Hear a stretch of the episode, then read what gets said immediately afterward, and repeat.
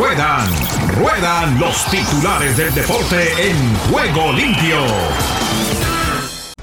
El Flamengo, vigente campeón brasileño, clasificó este miércoles a cuarto de final de la Copa Libertadores al golear por 4-1 al Defensa y Justicia y tras la victoria por 0-1 que cosechó la semana pasada en el partido de ida en Argentina por octavos.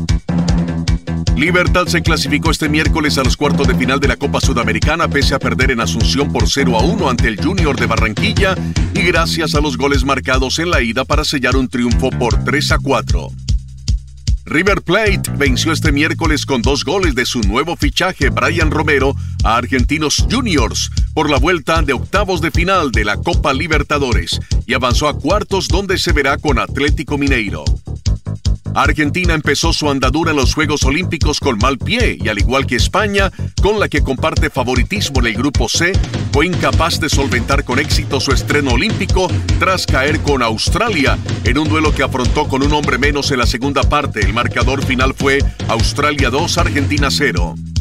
Motegi Toshimitsu, ministro de Asuntos Exteriores de Japón, lamentó este jueves las declaraciones sobre el holocausto de Kentaro Kobayashi vinculado a los Juegos Olímpicos de Tokio 2020 y afirmó que sus palabras fueron ofensivas e inaceptables.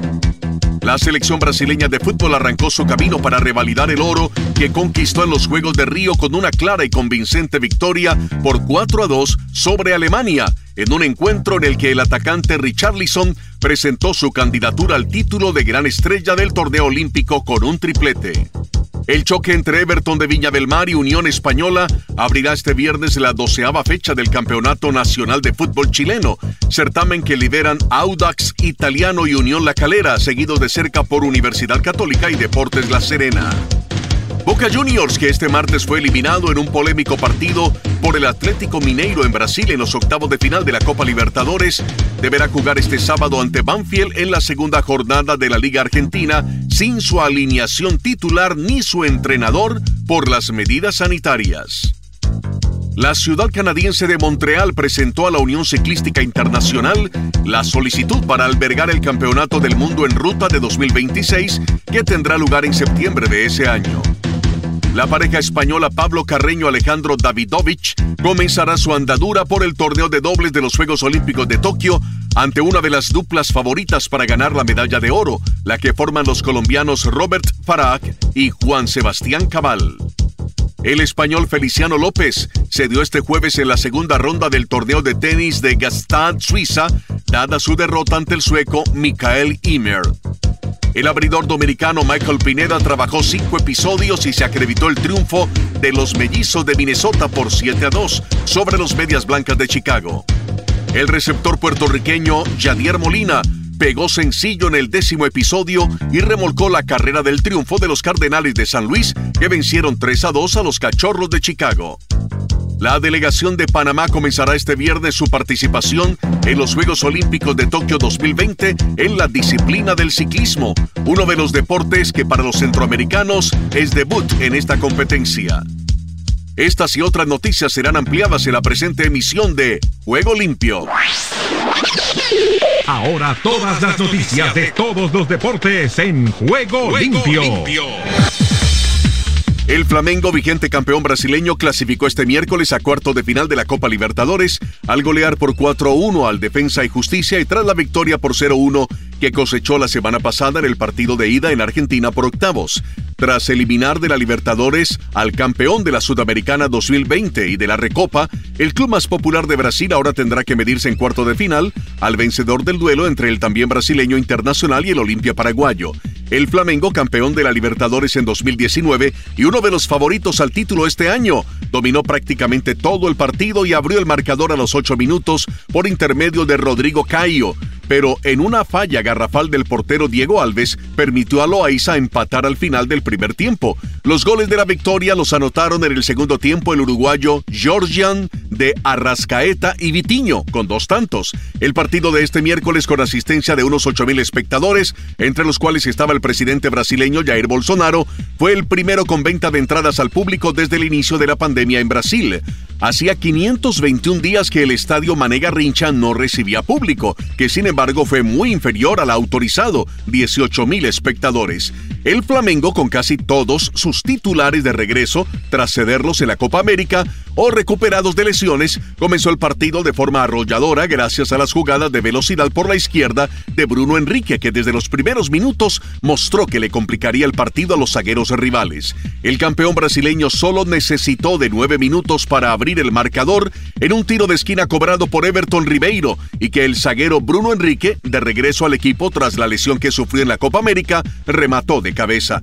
Pese a la tempranera ventaja que ya garantizaba su clasificación, el conjunto carioca se mantuvo permanentemente al ataque y generó en los minutos siguientes otras posibilidades de gol con Bruno Enrique y Gabigol, casi siempre habilitados por De Azcarraeta que estrelló un balón en el travesaño. El Flamengo mantuvo un claro dominio en el primer tiempo en el que el conjunto argentino solo intentó algunos contragolpes, hasta el punto que el portero Diego Alves prácticamente no tuvo que intervenir.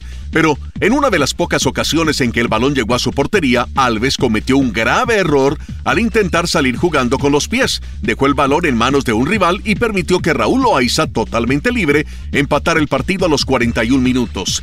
Tras haber sido una apisonadora en el primer tiempo, el Flamengo regresó más contenido para la segunda mitad tras un gol que, aunque lo garantizaba en cuartos, puso en riesgo su clasificación. El Defensa y Justicia consiguió entrar más al partido y en los primeros minutos llegó a ser el de mayor iniciativa, pero el técnico del campeón brasileño, Renato Gaucho, decidió apostar por la victoria y mandó a la cancha al joven y veloz atacante Michael en lugar del centrocampista Everton Ribeiro. El cambio tuvo efectos inmediatamente. Flamengo volvió a ser el mismo del primer tiempo y Michael, con jugadas de velocidad por la derecha, desequilibró el partido.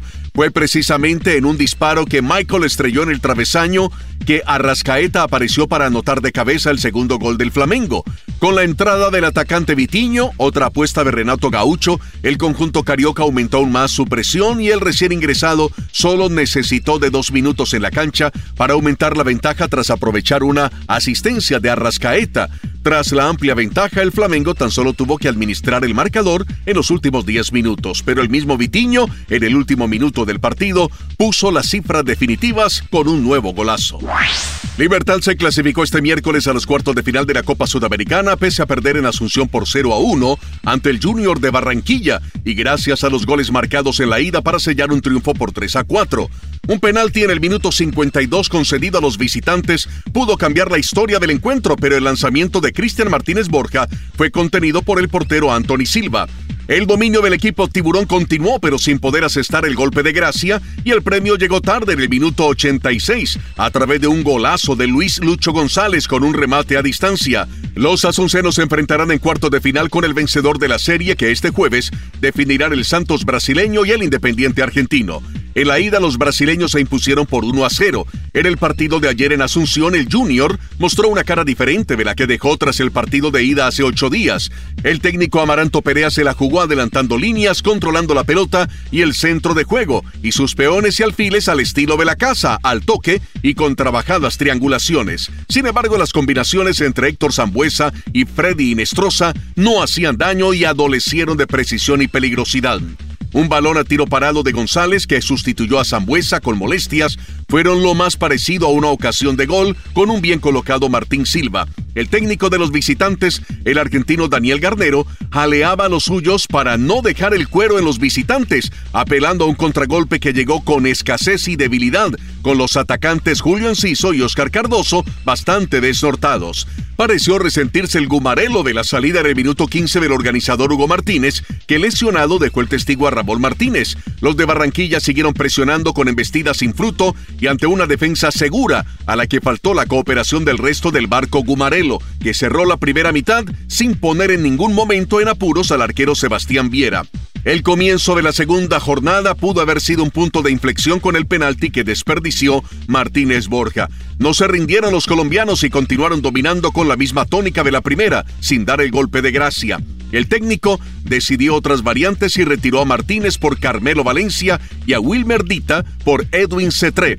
Amenazó ya afilado Junior y en el 86 llegó el gol de, ahora sí, González. Golazo fuera del área imposible de tapar por Silva. Los colombianos acariciaban la hazaña para dejar abierto el duelo, pero el reloj jugaba en su contra. La ciudad canadiense de Montreal presentó a la Unión Ciclística Internacional UCI la solicitud para albergar el Campeonato del Mundo en Ruta de 2026 que tendría lugar en septiembre de ese año. La ciudad sede de la edición de 2026 se dará a conocer el próximo 24 de septiembre en el Congreso de la UCI en Bélgica, con motivo de los próximos campeonatos del mundo de ruta, que se celebrarán del 19 al 26 de septiembre. El evento canadiense, de ser designado, se disputaría justo después de los dos únicos grandes premios del UCI World Tour que se celebran en América, el de Quebec y el de Montreal, algo que provocaría tres semanas seguidas de ciclismo en Canadá. El Campeonato del Mundo en Ruta solo se ha disputado en nueve ocasiones fuera de Europa, siendo la propia ciudad de Montreal la primera en hospedar el evento por primera vez más allá de las fronteras del viejo continente en 1974. Estamos contentos y orgullosos de apoyar esta candidatura para albergar el Campeonato Mundial de Ruta UCI 2026, que contribuirá a la reputación y visibilidad internacional de Montreal, declaró Natalia Goulet miembro del Comité Ejecutivo de la Ciudad de Montreal, responsable de los deportes, entre otros aspectos. La pareja española Pablo Carreño Alejandro Davidovich comenzará su andadura por el torneo de dobles de los Juegos Olímpicos de Tokio ante una de las duplas favoritas para ganar la medalla de oro en tenis, la que forman los colombianos Robert Farag y Juan Sebastián Cabal. El dúo sudamericano es tercer cabeza de serie. La otra pareja española, Pablo Andújar Roberto Carballés, se medirá a la italiana Lorenzo Musetti Lorenzo Sonego en su partido inicial. El sorteo llevado a cabo hoy deparó un enfrentamiento en primera ronda entre los máximos aspirantes al oro, los croatas Nilola Mektik y Mate Pavic, y los brasileños Marcelo de Moliner y Marcelo Melo. Los segundos cabeza de serie, los franceses Pierre Hugues Herbert y Nicolas Maut, abrirán su participación ante los británicos Andy Murray y Joe Salisbury. Los ganadores de este cruce se medirán a la pareja que se imponga en el enfrentamiento entre los argentinos Diego Schwartzman y Facundo Bañiz y los alemanes Kevin Kravitz y Tim Poetz.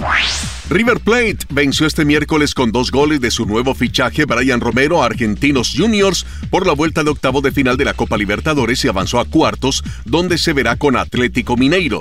Argentinos comenzó con buen pie y con Javier Cabrera pudiendo anotar el primer gol del encuentro, pero el guardameta Franco Armani salvó su pórtico. Pero River reaccionó muy pronto y con un inmenso Enzo Pérez, los de Núñez se acercaron y amenazaron a la férrea saga de la paternal. Así llegó el primer gol en el minuto 35. Romero definió en el área chica defendida por Lucas Chávez. Para la segunda mitad, River mostró solidez, control y un juego exquisito, gracias al cual en el minuto 53 nuevamente Romero anotó el segundo de su cuenta personal y el tanto definitivo para un 0 a 2 que dejó al millonario con la clasificación a los cuartos de final de la Copa Libertadores. En la próxima fase, River Plate, el último equipo argentino que sigue en carrera en el torneo, se verá las caras con los brasileños del Atlético Mineiro, verdugos de su archirrival Boca Juniors. Argentina Deportiva, bienvenida a Juego Limpio.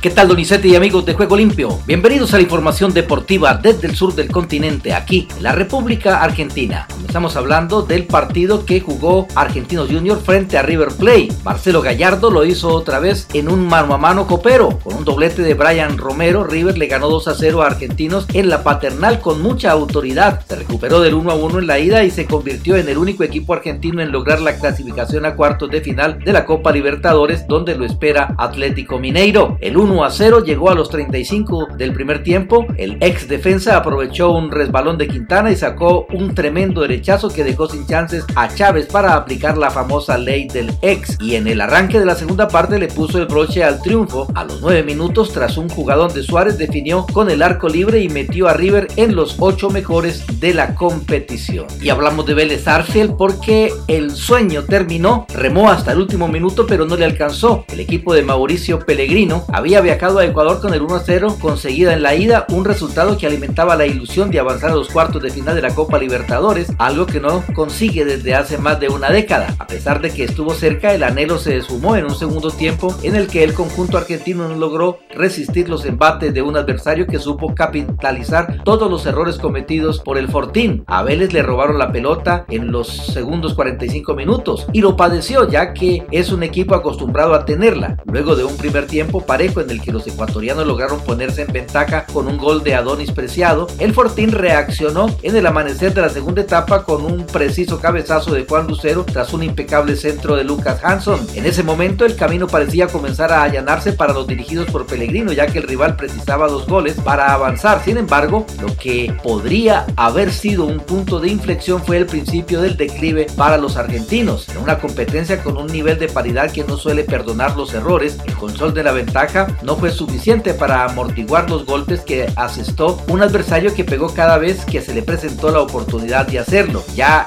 en desventaja y despojado de las amarras, Barcelona salió a asfixiar, procuró hacer ancha la cancha para abrir espacios por el centro y con mucha voracidad ofensiva fue demoliendo a Vélez y forzando el error. Los ecuatorianos se medirán con el ganador de la serie entre Cerro Porteño y Fluminense. Los brasileños ganaron 2 a 0 en la ida para Vélez. El sueño americano llegó a su fin. El marcador final fue 3 para Barcelona, 1 para Vélez Arfield. Y en la suramericana hablamos de Sporting Cristal y Arsenal. Tan perdido estaba Cristal que sacó a Marco Riquelme su carta de gol cuando se quedó atornillado al césped tras un pase en cortada. La visita no encontraba los caminos y estaba prácticamente eliminada. De hecho, Rondina hasta hizo tres cambios a la vez ya sobre el final para darle aire fresco al equipo y terminar de cerrarlo. ¿Qué pasó? Lo mismo que en la ida. Tras un centro y un cabezazo con lo justo de Suso, la pelota perdida le cayó dentro del área a Christopher González y de espaldas al arco intentó una chilena que de pique al suelo se le terminó metiendo a Medina. Iban 40 del segundo tiempo y el gol fue una trompada al mentón. Se jugaron 10 más desde el 1 a 1, pero la historia ya estaba escrita. Arsenal fue el mejor, pero se quedó sin nada. Y hablamos de Boca Juniors que suma un problema más a los tantos que vivió en las últimas horas y es que al llegar al país tras el escándalo que vivió, sufrió y protagonizó en Brasil, la delegación deberá hacer un aislamiento de 7 días de acuerdo a lo que anunció el Ministerio de Salud de la Nación, aunque desde la Conmebol habían advertido que no se rompió la burbuja sanitaria por el COVID, el organismo que comanda Carla Bisotti opinó lo contrario y el equipo deberá resguardarse durante una semana de manera preventiva de acuerdo a las previsiones sanitarias por la pandemia con respecto a las personas que llegan desde el exterior. La delegación de Boca llegó a las 18.30 de este miércoles y toda la comitiva que viajó a Brasil,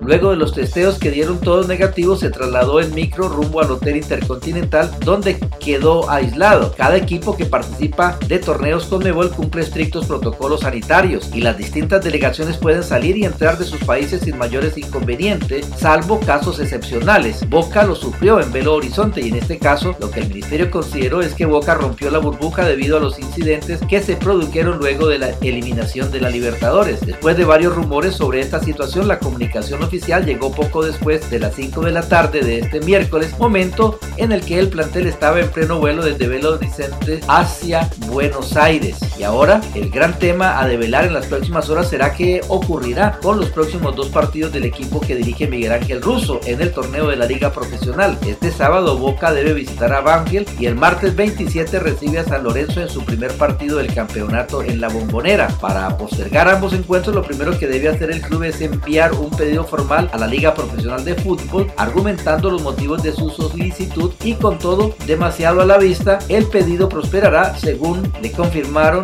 desde la propia Liga Profesional. Un poco complicado quedó Boca Juniors después de estos incidentes en Brasil. Y bien, Donizetti, esta es toda la información del músculo aquí, la República Argentina, en CBC La Voz y para Juego Limpio, Rubén Darío Pérez.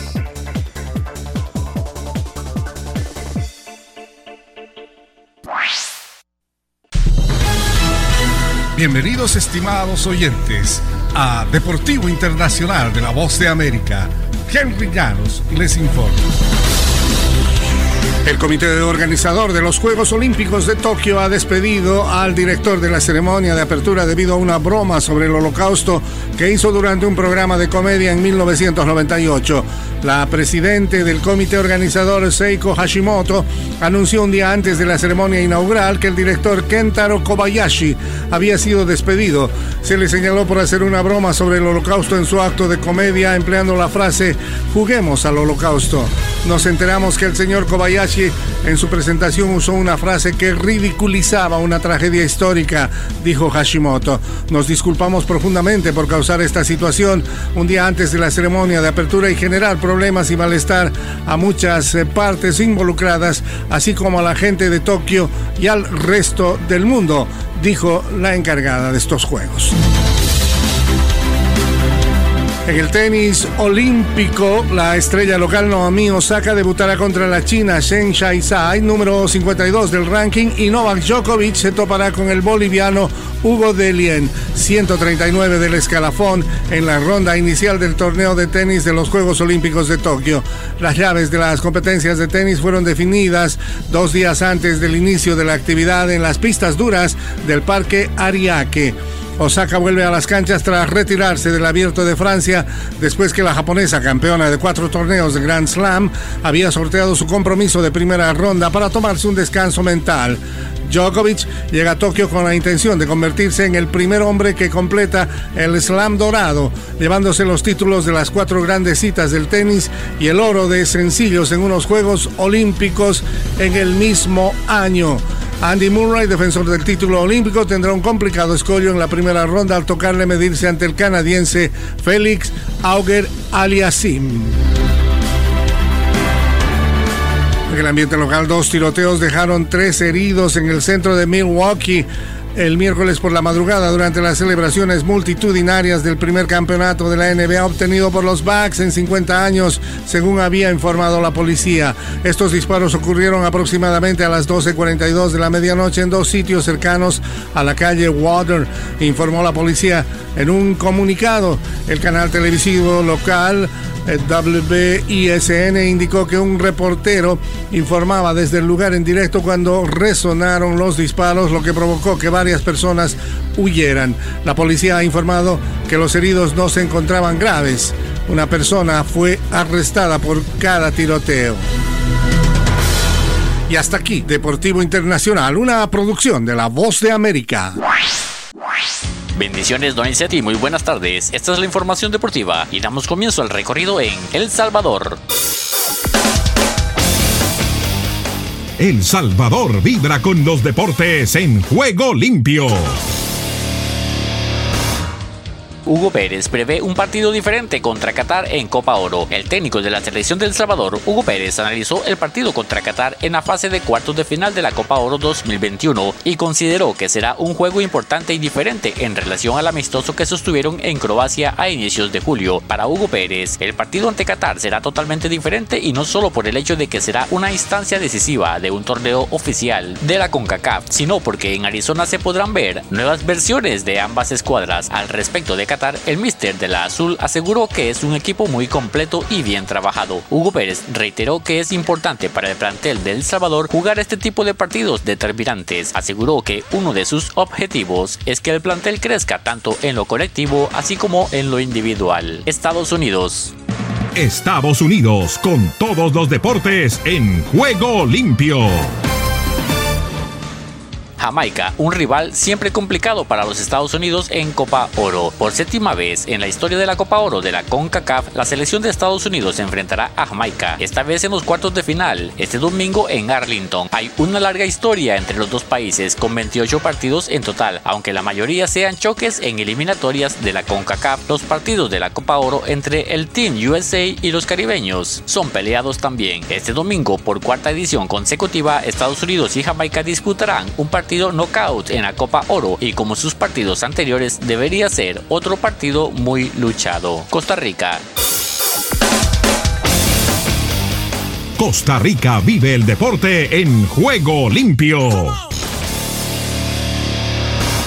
Kevin Briseño llega a la Cele en lugar de Patrick Sequeira. La Federación Costarricense de Fútbol anunció que Kevin Briseño será quien reemplace al portero Patrick Sequeira en la selección nacional de Costa Rica que compite en la Copa Oro. Sequeira había sido escogido por el técnico Luis Fernando Suárez para jugar contra Jamaica, pero sufrió una lesión en el calentamiento. Se le realizó una prueba física y una resonancia magnética. El tiempo de recuperación que necesita no le permitirá participar en el resto del torneo, indicó la Fede Fútbol. La federación ya trabaja para que Briseño pueda unirse al grupo a la brevedad. La selección tica ya está en Dallas para hacer frente al partido ante Canadá. La selección nacional de Costa Rica ya está en Dallas para preparar el partido de cuartos de final de la Copa Oro 2021 ante Canadá. Tras el triunfo ante Jamaica 0 por 1 en el cierre de la fase de grupos, la tricolor tuvo una sesión de terapia y recuperación en el mismo hotel en Orlando. Costa Rica enfrentará este sábado a Canadá, segundo lugar del grupo B, por los cuartos de final de la Copa Oro a partir de las 5 y 30 de la tarde, horario centroamericano en el estadio ATT Stadium de Arlington, Texas. Honduras.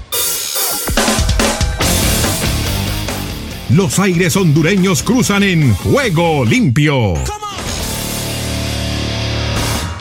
Minor Figueroa y Romel Kioto podrían estar ante México. La selección de Honduras realizó su entrenamiento en la ciudad de Houston con la presencia de los futbolistas Minor Figueroa y Romel Kioto, quienes salieron lesionados ante Qatar en el cierre de la fase de grupos de la Copa Oro. Fue un entrenamiento de recuperación que hicieron los seleccionados y ambos jugadores que habían despertado las alarmas en la bicolor por sus molestias ante los cataríes podrán recuperarse y estar en el juego del sábado ante México en la ciudad de Phoenix, Arizona. Roger Rojas llamado a la selección de Honduras para la Copa Oro. Ante las múltiples bajas en la selección hondureña, unos por COVID-19 y otras por lesiones, el técnico Fabián Coito determinó convocar de emergencia al delantero Roger Rojas. El internacional catracho milita en el Club Sport Cartaginés de la Primera División de Costa Rica y se sumará a la bicolor hondureña que este sábado jugará los cuartos de final de la Copa Oro ante México en la ciudad de Glendale, Arizona. México.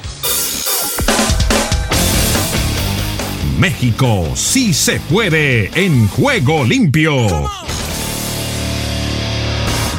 FIFA vuelve a multar a la Federación Mexicana por polémico grito de sus hinchas. La FIFA volvió a sancionar económicamente a la Federación Mexicana de Fútbol debido al grito homofóbico que los aficionados locales expresan en los encuentros de la liga local y de su selección y que la FIFA también considera discriminatorio y racista. El monto de la multa no fue divulgado, pero medios locales señalan que es de 100 mil francos suizos. Desde el centro de América y el Caribe les informó para Juego Limpio de CBC La Voz, Esdras Salazar.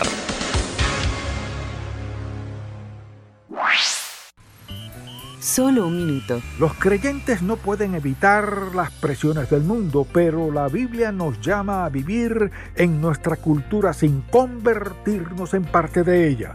La Biblia es la revelación de Dios. Allí nos dice lo que piensa, cómo actúa y lo que espera de nosotros, pero ella no puede ayudarnos si nunca la leemos. Dedique tiempo para leer la palabra de Dios cada día y meditar en ella con atención.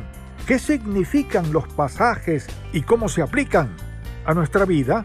Las verdades bíblicas son más poderosas cuando creemos la palabra de todo corazón y la obedecemos siempre.